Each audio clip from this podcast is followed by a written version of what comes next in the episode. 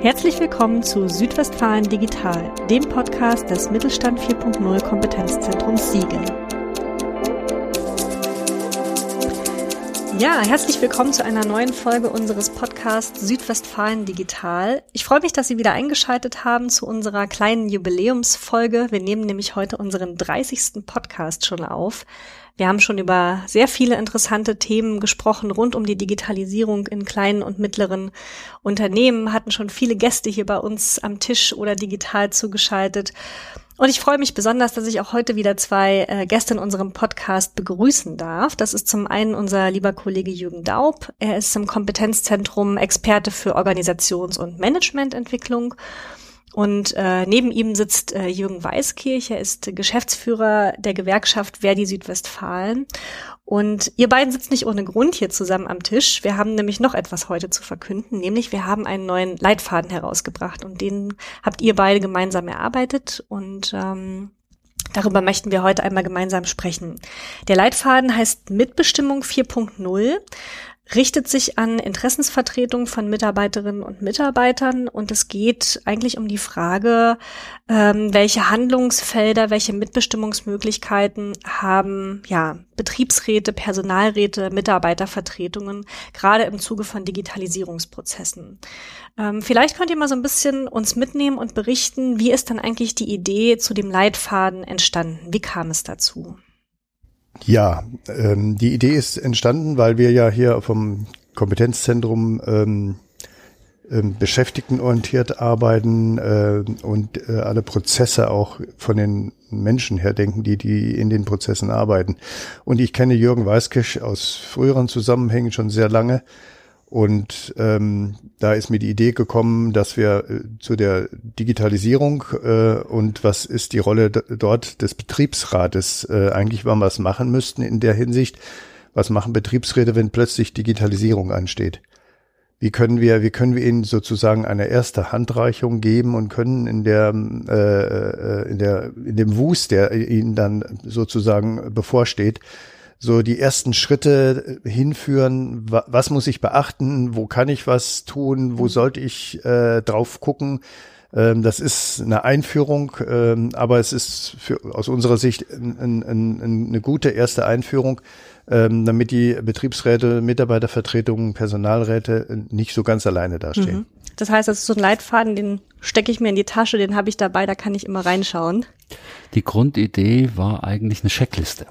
Aha. Also diesen technokratischen äh, Digitalisierungsprozess im Betrieb etwas an die Hand zu geben, niederschwellig an die Hand zu geben, mhm. äh, der Orientierung, Beratung, Informationswissen ergänzt. Und äh, insofern ist dieser Leitfaden eigentlich eine ausgearbeitete Checkliste. Mhm. Ähm, es sind ja ganz viele Unternehmen unterwegs und die haben eine Qualitätsbandbreite von A bis Z oder von 0 bis 100.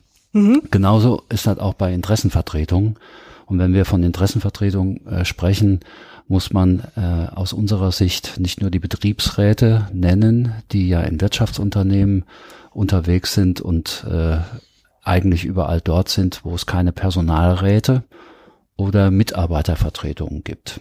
Personalräte sprechen wir von öffentlichen Verwaltungen, ja. öffentlichen Körperschaften, Bundespersonal- oder Landespersonalvertretungsrecht. Und bei Mitarbeitervertretungen sprechen wir äh, das Mitarbeitervertretungsrecht der katholischen beziehungsweise evangelischen Kirche an. Mhm. Also insofern ist der Oberbegriff Interessenvertretung und das findet sich dann auch im Leitfaden so erstmals wieder, dass wir auf die entsprechenden gesetzlichen Grundlagen äh, die Mitarbeitervertretung, die Personalräte und die Betriebsräte auch beziehen. Wenn also so ein Prozess startet, wie Jürgen Daub das eben beschrieben hat, dann können Sie das nach diesem Leitfaden quasi abarbeiten. Okay, ja. Ähm, ich habe natürlich schon mal reingeblättert in den Leitfaden. Ich bin ja neugierig. Ähm, und da ist direkt zu Beginn beschrieben, also durch die Digitalisierung verändern sich Arbeitsplätze, Arbeitsabläufe, Arbeitsformen. Um was für Veränderungen handelt es sich hier und inwiefern wirkt sich die Digitalisierung auf die Art und Weise, wie wir arbeiten, aus? Es ist ja nicht der Schalter, der von jetzt auf gleich umgelegt wird und äh, alles verändert, äh, mhm. äh, Arbeitsprozesse verändert und äh, Arbeitnehmer vor andere Aufgaben stellt. Unterm Strich sagt man immer, mit der Digitalisierung sind auch Arbeitsplätze gefährdet. Ja, das stimmt natürlich, weil das die ist, Arbeitsplätze. Das ist, glaube ich, eine große Sorge, die viele haben. Ne? Ja, natürlich, weil sie existenziell ist. Ja. Sie ist existenziell und insbesondere in den Berufen, äh, die ja äh, gelernte, ungelernte Arbeitnehmer äh, beschäftigt, in den Branchen und Berufen, in denen diese unterwegs sind. Und die sind äh, ja von der Qualität ihres Wissensstandes natürlich immer benachteiligt. Hm. So, und deshalb gibt es äh, Dinge, äh, die gerade in der Mitbestimmung auch verankert sind, um frühzeitig dort auch den Finger in die Wunde zu legen, damit diese Arbeitnehmerinnen eine neue Perspektive bekommen. Weil eins hat sich, glaube ich, im Laufe der Jahre eingependelt. Die Arbeitsplätze werden zwar äh, in einigen Stellen abgebaut, aber dafür brauche ich an anderer Stelle mehr Arbeitsplätze mit anderem Know-how. Mhm. Und genau diese Brücke gilt es zu schlagen zwischen Unternehmen und der Interessenvertretung. Und da gibt es sehr unterschiedliche Herangehensweisen. Du bist jetzt so ein bisschen darauf eingegangen, ähm, dass vielleicht bestimmte Arbeitsaufgaben, Arbeitsplätze wegfallen, aber sich auch neue Tätigkeiten ergeben, die aber vielleicht andere Kompetenzanforderungen haben. Ähm, Jürgen Daub, was würdest du denn sagen? Was hat es für Auswirkungen auf Organisationsformen oder auch betriebliche Abläufe? Wie macht sich da ja die digitale Transformation bemerkbar? Also sehr unterschiedlich. Also das, was Jürgen Weißkirch eben schon sagte, ähm, ist ja richtig, dass es von 0 bis 100 auch äh, dort die Spannbreite gibt. Ähm, es kommt immer darauf an, in welchem Betrieb welche Art von Digitalisierung eingeführt wird. Das ja. Ist, ist ja die wichtige Sache. Man kann ja zum Beispiel, wie es heute auch ist, äh, ein einfaches, einfaches Beispiel, wenn Sie heute irgendwo anrufen bei einer Firma und wollen, äh, wollen Auskunft haben oder irgendeine Beschwerde vorbringen oder so, dann landen Sie oft mal in der automatischen Schleife. So, diese automatische Schleife beantwortet schon mal die ersten Fragen, leitet sie weiter in den, in den größeren Aktionen äh, kommen sie aber fast aus dieser Schleife gar nicht mehr raus, weil sie kriegen oft gar keinen mehr. Und der mit ihnen spricht. nicht immer werden meine Fragen ja auch gut beantwortet. Genau, aber dann hat man Pech gehabt. Ne? Dann muss man gucken, wie man weiterkommt. Das ist eins von Hunderttausenden von Beispielen, die man geben kann. Mhm. Äh, auch das, es gibt keinen Bereich in der Digitalisierung, der nicht berührt werden wird oder schon berührt ist. Und in der Arbeitsorganisation heißt das natürlich, man arbeitet anders, man arbeitet schneller, man hat eine höhere Taktung, ähm, sozusagen die Technik, wie das immer bei der Technik ist, gibt die Taktik vor, äh, also wie schnell man arbeiten muss oft. Ähm, dann kommt noch dazu, dass natürlich alles dann sehr genau protokolliert werden kann, wenn man will. Das ist wieder eine Frage der Mitbestimmung, äh, was, was darf und was darf nicht. Ähm, das ist aber eine große Gefahr, ähm, dass natürlich jeder reinschauen kann und kann gucken, wo, wie schnell arbeitet der, was arbeitet der oder die ähm, äh, äh, wie viel Fehler machen sie etc. pp. Also man kann das ja bis ins Kleinste aus äh, differenzieren, diese Systeme. Und das hat natürlich großen Einfluss auf die Arbeitsorganisation als solche, also der, der Arbeitsablauf sozusagen, nicht die Aufbauorganisation, sondern wie, der, wie die Arbeit abläuft. Ähm, und da, da wird natürlich Einsparpotenzial auch sichtbar. Und, und alle Firmen sind ja gezwungen, betriebswirtschaftlich Kosten zu sparen.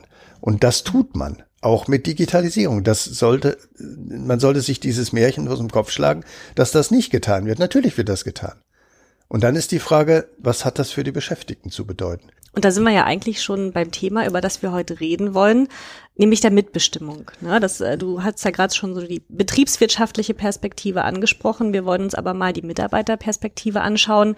Und der Leitfaden, den wir oder den ihr gemeinsam entwickelt habt, richtet sich ja eben an die Interessensvertretungen der Mitarbeiterinnen und Mitarbeiter. Ähm, Jürgen Weißkirch, sag uns doch mal, welche Rolle hat denn der Betriebsrat im digitalen Wandel? Die Mitbestimmung hebt ja ab auf Arbeitsprozesse und auf Arbeitsplatzgestaltung und viele Dinge mehr.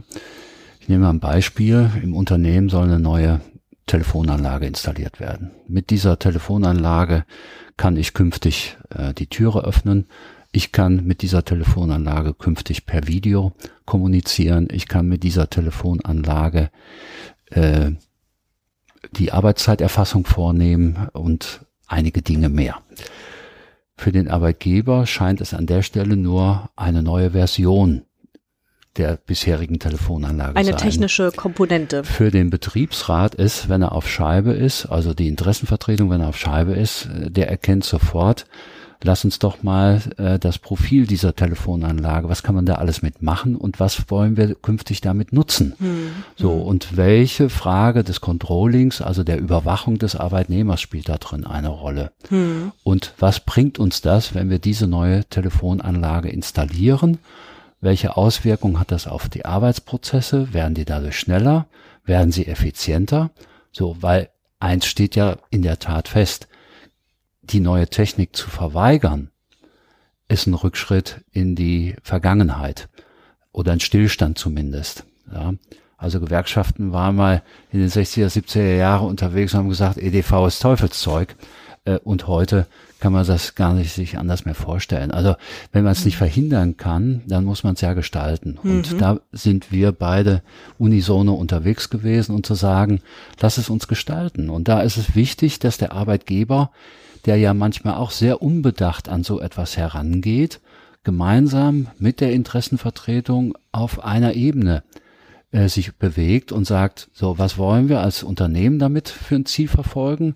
Was äh, bedeutet das für die Arbeitnehmer, die dieses System dann nutzen? Mhm. Und welche Kollateralschäden wollen wir ausschließen? Ne? Also Arbeits Zeitverlagerung äh, spielt da eine Rolle, mhm. Äh, der Bedarf an Personal spielt da möglicherweise eine Rolle. Das muss man offen miteinander austauschen und dann steht am Ende ein Kompromiss, der die betrieblichen Belange, aber auch die Belange der Arbeitnehmer am besten berücksichtigt. Mhm. Das ist für beide eine Win-Win-Situation.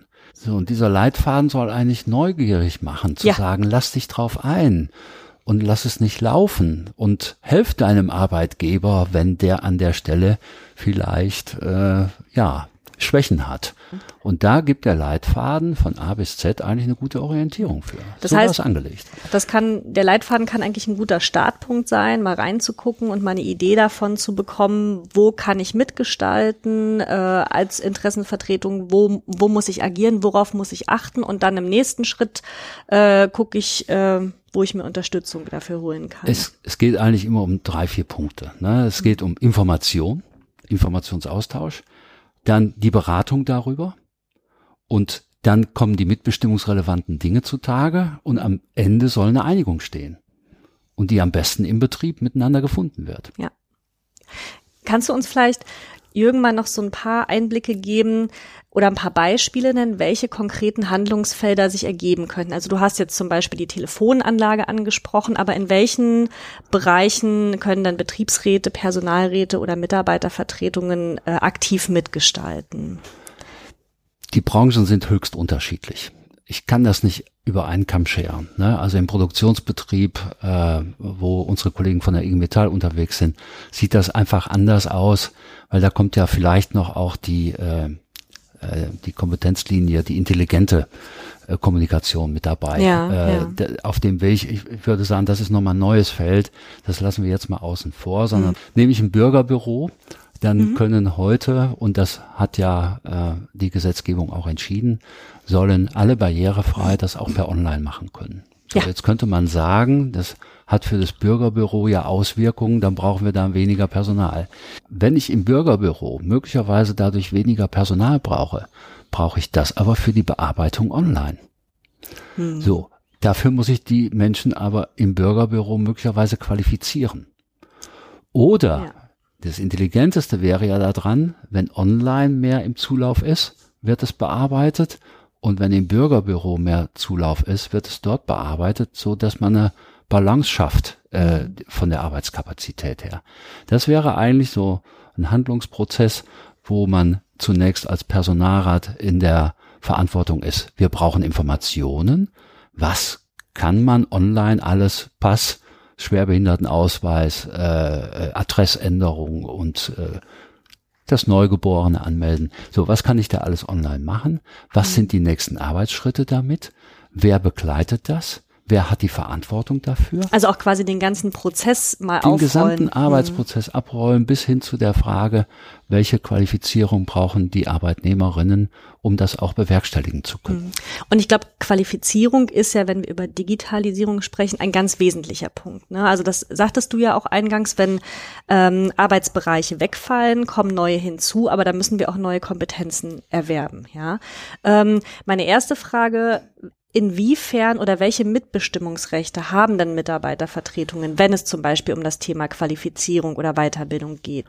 Da hat der Gesetzgeber auch noch Luft nach oben, was die Mitbestimmungsrechte der Arbeitnehmerin im Betrieb durch Betriebsräte, durch Personalräte, durch Mitarbeitervertretungen angeht. In die Details jetzt einzusteigen, glaube ich, führt an dieser Stelle zu weit. Mhm. Es fängt mit den gesetzlichen Informationspflichten an, die die Interessenvertretungen haben und die der Arbeitgeber möglicherweise aus welchem Grund auch immer nicht nachkommt. Also wird es immer an der Interessenvertretung legen, den Finger in die Wunde zu legen und anzufordern. Hm, hm. Erst wenn er diese Informationen hat, kann er in die Beratung eintreten. Okay, ja. Erst wenn er das wiederum gemacht hat, kann er in Verhandlungen mit dem Arbeitgeber eintreten, um zu gucken, wie die Arbeitsabläufe, die Arbeitsorganisation und letztendlich das für die Arbeitnehmer bedeutende umgesetzt werden kann. Und dann kommt die Frage der Qualifikation. Wie ja. kommen wir da weiter? Und auch da hat sich ja einiges verändert, weil die unterschiedlichen Systeme, die in den Betrieben angewendet werden, ich nehme jetzt nochmal das Bürgerbüro. So, äh, das kann ja jede Kommune für sich selbst machen und das sieht in Bayern anders aus wie in Schleswig-Holstein oder in Nordrhein-Westfalen, weil es gibt verschiedene Anbieter, es gibt verschiedene Systeme. Der eine ist von dem überzeugt, der andere ist von dem überzeugt. So, also das ist ja auch oftmals ein Problem, dass man dann viele verschiedene Systeme parallel nutzt, die vielleicht so, nicht unbedingt kompatibel sind. Ne? Ganz genau. Und dann gibt es, äh, ich sage jetzt mal, ein, ein Werkzeug, also ein, eine, eine Software, die kann 100 Dinge machen. Die ist aber für die Kommune, ob wir jetzt Siegen oder Burbach nehmen, beispielsweise als kleinere Kommune, ist ein anderes Anforderungsprofil als wie einer Großstadt. Hm. So, das heißt also von den 100 Möglichkeiten braucht vielleicht die Gemeinde Burbach nur 20 und die Stadt Siegen braucht vielleicht 90 dafür. So, also macht es überhaupt keinen Sinn in der Qualifizierung den Burbacher städtischen Angestellten auf alle 100 zu trainieren, sondern nur auf seine 20. Das heißt, Qualifizierung verändert sich auch da. Sie muss eigentlich im Betrieb stattfinden. Erlebst du das auch oft, äh, Jürgen Daub, in deiner Arbeit mit den Unternehmen? Und was würdest du sagen, wie gut funktioniert es, die Mitarbeitenden durch, durch Qualifizierungsangebote fit für die äh, digitalen Anforderungen zu machen? Ja, ich kann Jürgen Weiskirch nur recht geben. Äh, Qualifizierung ist der ist ist das zentrale Schlüsselwort in diesem Bereich. Und äh, was wir erlebt in Betrieben ist auch ganz ganz unterschiedlich. Ne? Es gibt Betriebe, die die es verstanden haben, dass man mit Mitarbeiterqualifizierung auch Mitarbeiter halten kann und sozusagen und auch gute neue Mitarbeiter finden kann, weil das ist ja das Schlagwort ne, äh, Mitarbeitermangel. Ne? Das ist ja ein, ein großes Schlagwort. Das spüren wir gerade an vielen Ecken und Fachkräftemangel, Enden, ne? ja. ja, aber es ist es ist ein bisschen teilweise auch hausgemacht von Firmen. Gute Firmen, ich sag's das jetzt mal provokant, gute Firmen haben keinen Fachkräftemangel. Das liegt aber daran genau, wie Qualifizierungsprogramme in der Firma selber äh, angelegt sind. Hm. Hält man die Leute immer ähm, auf dem neuesten Stand und da ist es wichtig, dass im Betrieb das gemacht wird. Hm. Also diese sage ich mal, früher diese Gratifikationsqualifizierung. Du darfst mal drei Tage auf ein Seminar, ne? Und dann wird ein Seminar gemacht und abends trinkt man dann äh, das eine oder andere Bierchen, ne? Sowas kennen wir ja auch das ist schön und gut, äh, äh, ist aber heute zu langsam oft. Ne? Also das kann man mal in anderer Form machen, aber heute muss Qualifizierung am besten am Arbeitsplatz, am besten äh, zwei Stunden macht einer was äh, und kommt äh, ein, ein IT-Fachmann und sagt was meinetwegen hier aus unserem Hause ne, äh, zur IT-Sicherheit in dem Programm, wo du gerade arbeitest. Ne? So, mhm. wo, wo musst du aufpassen? Was kann passieren, wo kann jemand rein. Ne? Also IT-Sicherheit ist ja ein ganz, ganz großes ja. Thema auch, wo sich ja. auch Betriebsräte unbedingt drum kümmern sollten mhm. und Firmen auch noch viel zu wenig äh, sich drum kümmern. Äh, es ist hochgefährlich. Äh, und wir sehen, was alles passieren kann, auch jetzt gerade in der Kriegssituation.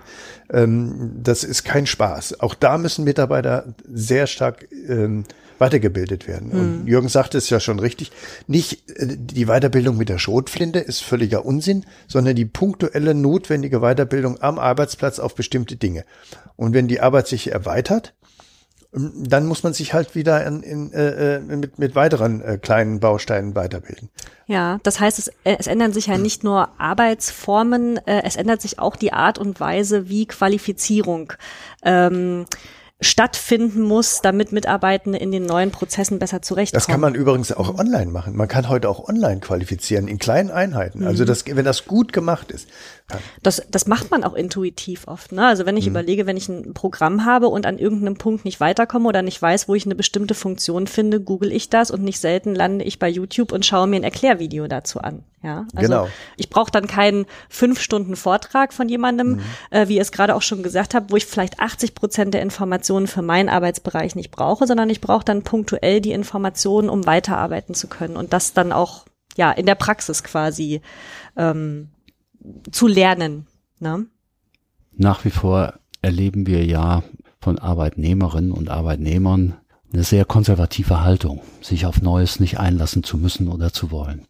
Das heißt, wenn ich denen das aufoktroyiere und sie nicht mitnehme ins Boot, geht das gegen die Pumpe. Dann werden diese Besorgnisse größer, die Leute distanzieren sich davon und vielleicht verabschieden sich sogar davon, weil sie nicht entsprechend behandelt werden, mit mhm. auf die Reise genommen werden.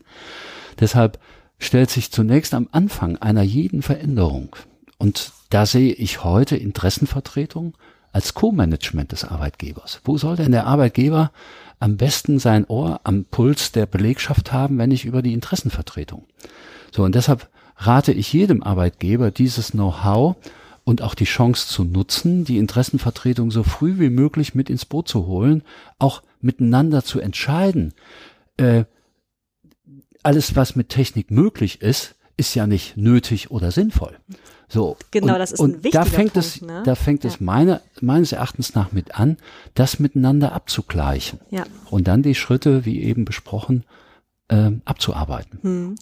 Ich wollte gerne nochmal, Jürgen, auf einen Punkt hinaus. Ähm, du sagtest jetzt, manchmal ist die Einstellung von Arbeitnehmerinnen und Arbeitnehmer recht konservativ, wenn es darum geht, sich auf Neues einzulassen, vielleicht auch neue Technologien und Abläufe. Ähm, das können ja durch, das kann ja durchaus auch verbunden sein mit Sorgen, mit Ängsten, mit Befürchtungen, vielleicht auch, dass man selber, ähm, dass man Angst hat, selber diesen Anforderungen nicht mehr gerecht zu werden. Wie oft erlebst du das in deiner Arbeit, dass Arbeitnehmerinnen und Arbeitnehmer sich an, an Betriebsräte wenden und sagen, ich, ich möchte mich qualifizieren, wie komme ich hier weiter? Also hast du diese, diese Einstellung auch oft erlebt? Es kommt tagtäglich vor, mhm. dass Interessenvertretungen damit konfrontiert werden, dass jemand seine Arbeit nicht mehr schafft. Ja. Auch, auch ohne die Digitalisierung, ohne die Umstellung von Technologie. Mhm. Das ist ein Problem, was sowieso besteht. Wenn jetzt noch die technische Herausforderung dazu kommt, die Veränderung, auch die Veränderung meines Arbeitsplatzes, dann äh, ist die Anforderung natürlich noch umso höher und ja. die Sorgen umso größer. Es bedarf der frühzeitigen Inbezugnahme des Arbeitnehmers, der von Veränderung betroffen wird. Und mhm. wenn ich von, von Grund auf erstmal davon ausgehe, dass ein Arbeitnehmer konservativ ist, also zurückhalten, sich auf Neues einzulassen, dann muss ich meines Erachtens nach auch als Interessenvertretung, aber insbesondere als Arbeitgeber genau an der Stelle angehen. Ähm, und das heißt Transparenz schaffen. Hm. Was hm. wollen wir mit dieser neuen Technologie? Wie dürfte dein Weg in etwa aussehen äh, in diesem Rahmen, in diesem Prozess? Und was ist die Perspektive an der Stelle? Ja. So. Wird das versäumt, kann das für den Prozess nicht gut sein, sondern eher schadhaft. Hm.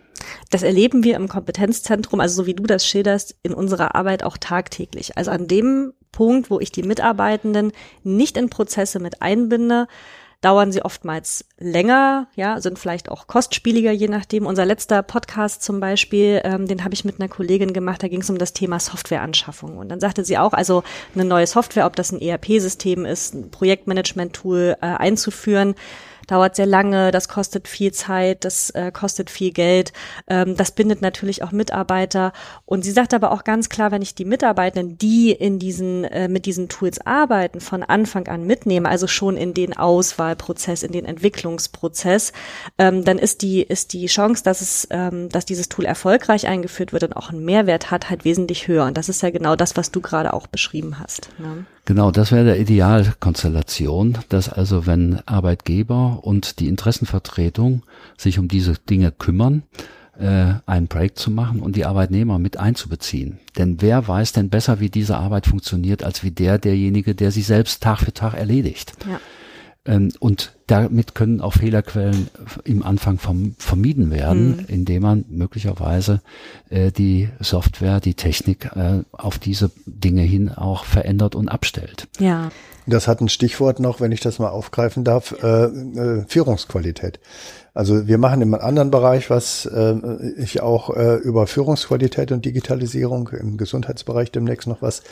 Ähm, und da ist genau das gleiche Problem auf. Es hat oft mit der Führungsqualität zu tun. Wie binde ich Mitarbeiter ein? Mache ich eine alte klassische Top-Down-Führung, äh, patriarchalische Anweisungsführung, dann bin ich völlig out heute. Also wenn, wenn ich so noch führe, und ich habe gestern wieder ein Beispiel gehört, dass es noch passiert, äh, dass es so ist, äh, ähm, dann bin ich als Firma auch nicht mehr wettbewerbsfähig. Also dann mhm. habe ich noch Glück, vielleicht, dass ich auf Märkten unterwegs bin, wo ich nicht viele Konkurrenten habe. Äh, aber in, äh, aber diese Zeiten werden immer weniger. Ne? Und dann, und dann komme ich in Riesenprobleme. Das heißt, mit Digitalisierung ist einmal die, die Partizipation, die Beteiligung der Beschäftigten und des Betriebsrates, des äh, Mitarbeitervertretung wichtig. Auf der anderen Seite muss man aber darauf schauen, ähm, sind die Führungskräfte qualifiziert? Sind die überhaupt in der Lage, das diesen Prozesswandel so zu gestalten, mitzugestalten, wie, äh, wie es nötig ist. Äh, mhm. Und da hakt es in vielen Firmen wirklich auch noch aus der Praxis. Das muss man wirklich sagen. Ähm, das ist eben nicht nur ein Problem der Mitarbeiter, äh, sondern es ist auch ein Problem der Führung. Und da muss man wirklich noch ran. Äh, äh, wir haben hier im Kompetenzzentrum ja mehrfach auch von meiner Seite ja äh, kleine Workshops, Vorträge dazu angeboten. Es wird noch sehr zurückhaltend und sehr distanziert damit umgegangen, sage ich jetzt mal vorsichtig. Mhm. Ich hatte letztens einen, äh, war ein Teilnehmer ein, äh, aus Hamburg, der das äh, ähm, genauso erlebt hat, der auch äh, in dieser, äh, das war ein Kollege der Uni Hamburg, der auch sagte, ja, Sie haben völlig recht, das ist ein großes Manko. Führung wird heute nicht thematisiert. Was ist gute Führung? Und das müssen wir in dieses Thema mit reinnehmen. Digitalisierung, Wandel der, des, des Arbeitens und, und, und ähm, ähm, Partizipation, äh, Mitbestimmung plus Führung. Gute mhm. Führung. Was ist denn gute Führung? Also ich muss da gerade dran denken, die Corona-Pandemie hat uns, glaube ich, so richtig vor Augen geführt, wie, wie Führung und äh, auch Digitalisierung eigentlich zusammenhängen. Und das ist ja auch etwas, ähm, da verändern sich ja wirklich Arbeitsformen. Das ist ja auch, ähm, habt ihr ja auch schon mehrfach angesprochen. Aber es verändert ja auch das, die Führung, die, das Führungsverhalten der Vorgesetzten. Ja, auf einmal sitzt mein Mitarbeiter nicht nebenan im Büro und ich kann immer mal reinschauen und gucken, was passiert da eigentlich, sondern ich muss darauf vertrauen, dass die Person zu Hause oder wo auch immer, wenn sie remote arbeitet, äh, die Arbeit gleich gut macht. Ja. Genau so ist es. Und ich kann da ein Beispiel nennen aus einer großen Kommune. Ich sage jetzt den, den Namen nicht. Genau das Problem ist aufgetaucht. Ne? Also man plötzlich, man, man hat Homeoffice im, im, in der Corona-Zeit äh, genehmigt. Man hat die Mitarbeiter ins Homeoffice auch entlassen. Ähm, und auf einmal kam die Führungsebene auf die Idee, oh, jetzt weiß ich ja gar nicht mehr, arbeiten die immer? Äh, wie kann ich das denn kontrollieren? Das ist wieder so ein Fall von Kontrolle, also dieses falsche Führungsverständnis, dass Führung Kontrolle wäre. Führung ist nicht Kontrolle. Wer glaubt, dass Führung Kontrolle ist, der hat keine Ahnung von Führung. Das war Kontrollverlust. Das war Kontrollverlust, die ja. Kontrollverlust, ne? Die, aber die hat Kontrollverlust, ja. die Führung in dem Sinne, weil sie nicht weiß, wie sie führen soll. Also sie muss sich darum kümmern. Was will ich denn, ne? Also es ist doch eine Output-Situation. Ich muss doch nur schauen, der Mitarbeiter, die Mitarbeiterin, die muss eine bestimmte Tätigkeit erledigen und letztendlich muss die irgendwann erledigt sein. So, das kann man kontrollieren, hm. ob das erledigt ist. Also das Ergebnis. Das, das Ergebnis. Und zu Hause ist es natürlich, das ist eine ganz andere Frage noch mit Digitalisierung, ähm, auch mit Mitbestimmungsrechten. Sie verlagern den Arbeitsplatz die Firmen dann nach nach Hause? Äh, sind da alle Arbeitsschutz- und arbeitsrechtlichen Dinge erledigt? Der Arbeitsplatz muss auch so aussehen zu Hause, wie er in, in der Firma aussieht. Und dafür ist auch der Beschäftigte, äh, der, der, der Unternehmer ja auch ein, ein, ein Stück zu, zuständig, dass das gewährleistet ist, dass dort auch nicht wieder Schäden entstehen durch schlechte Stühle oder falsche Beleuchtung und so was. Macht ja nochmal die Bandbreite der Veränderungen deutlich. Und so macht das jedes Unternehmen für sich auch erstmal selbst und das ist auch richtig so, mhm. äh, dass es guckt, wo können wir die Verbesserungen, die Veränderungen, äh, die Effizienz steigern. So und dann kommt der ganze Rattenschwanz hinterher bis hin zu den äußeren Einflüssen, die wir jetzt gerade in den letzten zwei Jahren erlebt haben und wo noch kein Ende mhm. der Fahnenstange sichtbar ist, äh, wodurch äh, pandemiebedingt ähm, Kontaktvermeidung auf einmal Homeoffice salonfähig wurde. Mhm. Und die Dinge, die Jürgen Daub ansprach, sind ja zutreffend. Ne? Äh, also eher sprechen wir ja von mobilem Arbeiten, weil die meisten haben ja zu Hause keinen Arbeitsplatz eingerichtet. Ich wollte gerade sagen, wie viele kenne ich, die so, am Küchentisch arbeiten, ne? Natürlich. Und ich glaube, da, da sind wir erst noch in den Anfängen, was mhm. die Ausarbeitung bis hin, wie führe ich auf Distanz, wie halte ich meine Leute äh, zusammen und wie kann ich meinen eigenen Kontrollverlust ausgleichen. Also ähm, da ist noch, da ist noch viel Luft nach oben, da sind wir noch lange nicht am Ende des Prozesses. Fakt ist aber, die, ist jetzt schon absehbar, dass es die Büroräume, die Immobilien, äh, Parkmöglichkeiten, ÖPNV, dass es da eines Konzeptes bedarf, was diese Säulen, die ich damit aufzeigen will, miteinander harmonierfähig macht. Mhm. Äh, denn sonst geht das in die falsche Richtung. Ja? Also ich glaube, dass es einen guten Mix geben kann ja. äh, aus mobiler Arbeit, aus Präsenz am Arbeitsplatz. Man muss Führung miteinander besprechen. Das ist ja auch für die Interessenvertretung eine hohe Herausforderung und auch für uns als Gewerkschaften. Wie kommen wir an unsere Mitglieder ran, in Anführungszeichen. Ja, klar. Ja, wenn ja. die, äh, wenn die sich auf alle Himmelsrichtungen verteilen mhm. und äh, nach wie vor lebt die Gewerkschaft, der Gewerkschaftsgedanke, äh, ein Streichholz äh, bricht schnell, 20 eher weniger. Also die Masse und der Zusammenhalt ist an der Stelle notwendig. Auch da sind wir noch lange nicht am Ende der Diskussion. Und das ist auch, und wenn ich gerade noch mal ein, eingreifen darf, äh, das ist genau der Punkt, Jürgen, ähm, wenn man mit diesen äh, mobilen Arbeiten, Homeoffice etc., mobiles Arbeiten ist ja noch mehr als Homeoffice, das heißt, ich kann im Auto arbeiten, ich kann überall arbeiten, also Mallorca. Äh, Mallorca, wenn ich, äh, das ist alles möglich.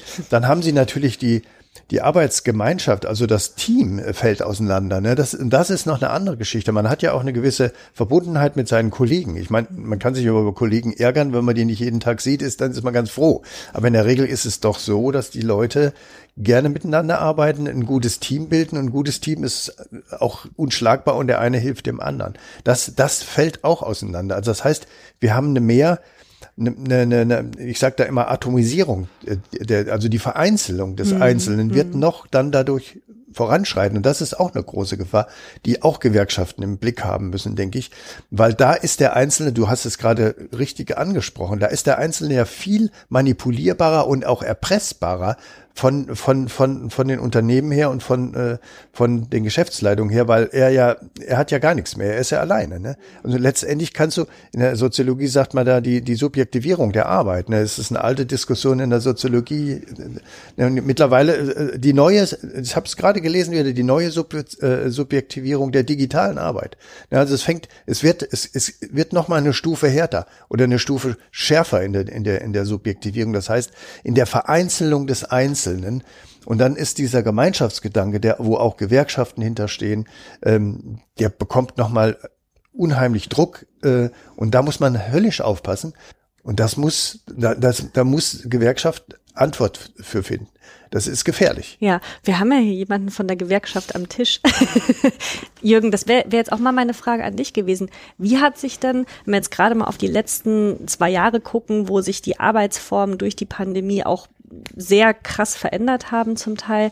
Wie hat sich dann Gewerkschaftsarbeit verändert und ähm, welche, welche neuen Herausforderungen kommen auf euch zu? Mit dem äh, Beginn der Pandemie und dem, dem Lockdown äh, standen wir erstmal ein Stück weit ratlos neben uns.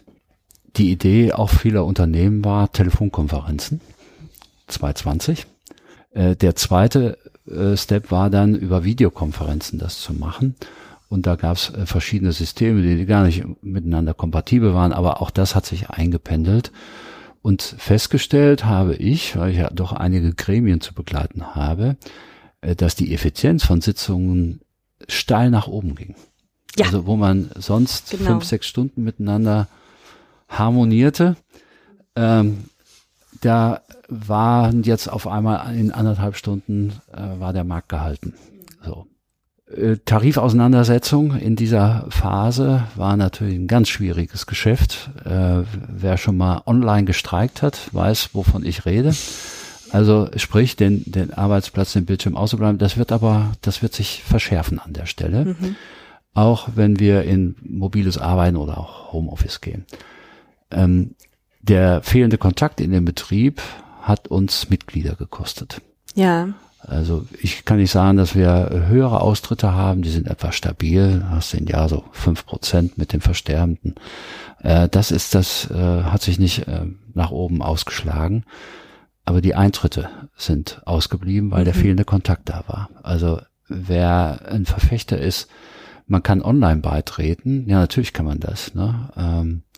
Ähm, das ist der eine Teil, aber persönliche Ansprache ist durch nichts zu ersetzen. Ich wollte gerade sagen, wo ist, denn, uns. wo ist denn der Unterschied zwischen einem Online-Eintritt und einem, weiß ich nicht, Amazon-Shopping? Ne? Also das ist hm. genau das, was du sagst. Ja, die, ein Klick, ne? Genau, ein ja, Klick. genau.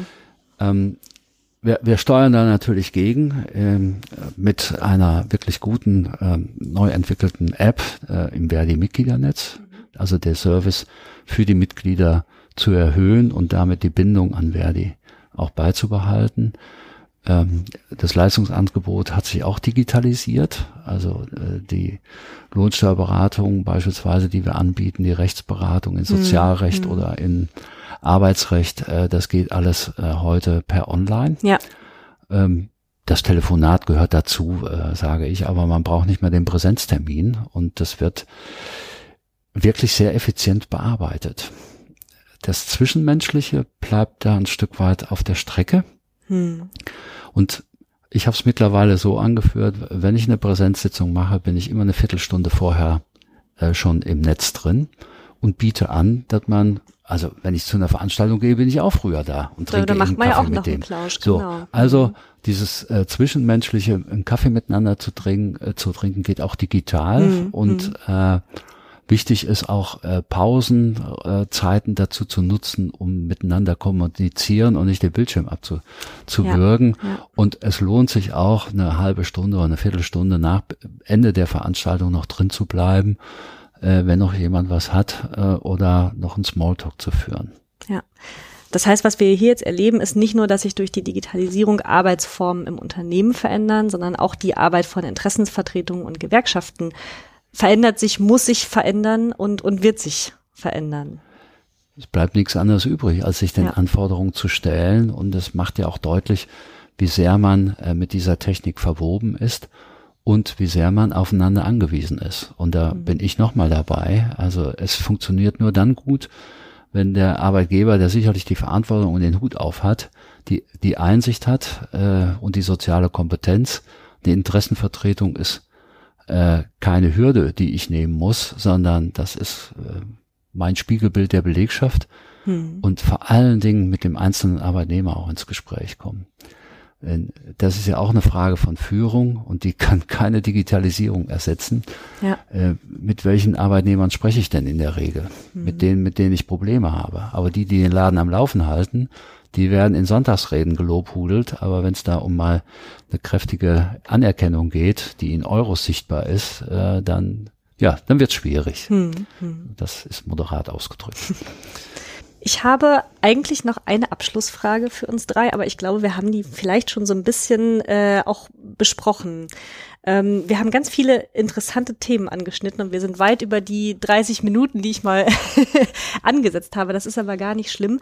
Ähm, ich würde gerne mal wissen, wo seht ihr mit Blick auf äh, die Mitbestimmung in der digitalen Transformation die größten Herausforderungen oder Handlungsfelder? Und Jürgen Weißkirch, du hast ja gerade schon gesagt, also es ist so der persönliche Kontakt, der fehlt, wo man überlegen muss, äh, was findet man da für Wege? Was würdet ihr sagen, wenn man jetzt mal einen Strich unter dieses Gespräch macht? Wir haben viele Sachen angesprochen. Ich glaube, wir könnten noch drei Stunden weitersprechen, wenn wir versuchen, einen Strich drunter zu machen.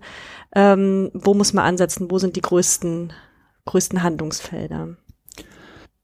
Es wird dann funktionieren, wenn man keine gesetzliche Grundlage braucht, sondern sich miteinander verständigt. Das fängt beim Arbeitnehmer an. Der SIA-Länder sagt gern, nicht, indem er davon überzeugt wird, sich der Aufgabe zu stellen und sich weiterzuentwickeln. Äh, dazu sollte der Unternehmer mit seiner Interessenvertretung einen Plan machen. Genauso ist es wichtig, dass diese Transparenz hergestellt wird, die Information, man hat eine gemeinsame Plattform, man holt sich Hilfe und sagt nicht, das schaffen wir schon alles selber hm, und hm. geht dann vielleicht in die falsche Richtung los und wird bittere Erkenntnisse haben, die Euros kosten, die Mitarbeiter kosten, vielleicht sogar das Unternehmen ja. kosten. Ja. So, also gleichwohl ist der Gesetzgeber natürlich gehalten, die Rahmenbedingungen dafür zu schaffen. Und äh, da wäre eine Konkretisierung beispielsweise wie in unserem Leitfaden, was ist wann mit der Interessenvertretung zu bereden, ja. dass das für beide Seiten eine hohe Akzeptanz findet und der Gesetzgeber das reinschreibt. Arbeit wird sich, Arbeit, wenn ich das noch ergänzen darf, Jürgen, Arbeit wird sich, äh, wie ich eben schon angesprochen habe, natürlich in der Hinsicht verändern. Arbeitsprozesse werden verschlankt werden, Arbeitsprozesse werden auch sich über Digitalisierung beschleunigen. Ähm, das kann auf der einen Seite natürlich gut sein. Es kann aber natürlich auch zu unnötigem Stress für die Beschäftigten führen und das ist zu vermeiden. Und dann da muss man sich zusammensetzen, die Mitarbeiter einbinden den Betriebsrat mit einbinden, den Personalrat einbinden und, und einfach zusammen überlegen. Die, da, ansonsten geht das immer schief. Es, es, es funktioniert nicht vernünftig, es dauert viel länger und es ist wesentlich fehleranfälliger, wenn man das nicht tut. Hm. Ganz einfach. Also das, was Jürgen Weißkirch auch schon sagte, Co-Management zwischen den Interessenvertretungen und der Managementebene im Unternehmen. Genau. Ihr beiden, ich danke euch herzlich äh, für dieses Bitteschön. interessante Gespräch, was ich wirklich noch mit euch, glaube ich, drei Stunden weiterführen könnte. Aber so ist es nun mal. Ein Podcast hat eine gewisse, äh, ja, eine gewisse Länge. Ähm, aber für alle unsere Zuhörerinnen und Zuhörer, die jetzt neugierig geworden sind und mehr darüber erfahren möchten, ich lege Ihnen unseren neuen Leitfaden Mitbestimmung in Zeiten des digitalen Wandels äh, ans Herz. Sie können ihn auch gerne auf unserer Homepage äh, runterladen. Ich werde ein paar Exemplare auf jeden Fall Jürgen Weißkirch auch mitgeben heute, der sie dann entsprechend entsprechend verteilen wird. Und wenn Sie jetzt sagen, das Thema war so interessant, ich habe da noch eine Frage zu, dann können Sie uns sehr gerne an podcast.kompetenzzentrum-siegen.digital schreiben. Und wenn Ihre Anfragen so spezifisch sind, leite ich die gerne an unsere beiden Experten Jürgen Daub und Jürgen Weißkirch weiter. Äh, wenn Sie Fragen haben, kontaktieren Sie uns gerne. Ansonsten vielen Dank fürs Zuhören. Vielen Dank an euch beide. Gerne. Gerne. Und äh, wir verabschieden uns für heute für die 30. Podcast-Folge und freuen uns, wenn Sie auf der, bei der 31. Folge wieder einschalten. Machen Sie es gut! Sie möchten gerne mehr über unsere Angebote erfahren? Dann schauen Sie einfach auf unserer Internetseite kompetenzzentrum-siegen.digital oder auf unseren Social-Media-Kanälen vorbei. Mit Mittelstand Digital unterstützt das Bundesministerium für Wirtschaft und Klimaschutz die Digitalisierung in kleinen und mittleren Unternehmen und dem Handwerk. Weitere Infos dazu finden Sie auf mittelstand-digital.de. Auf Wiederhören!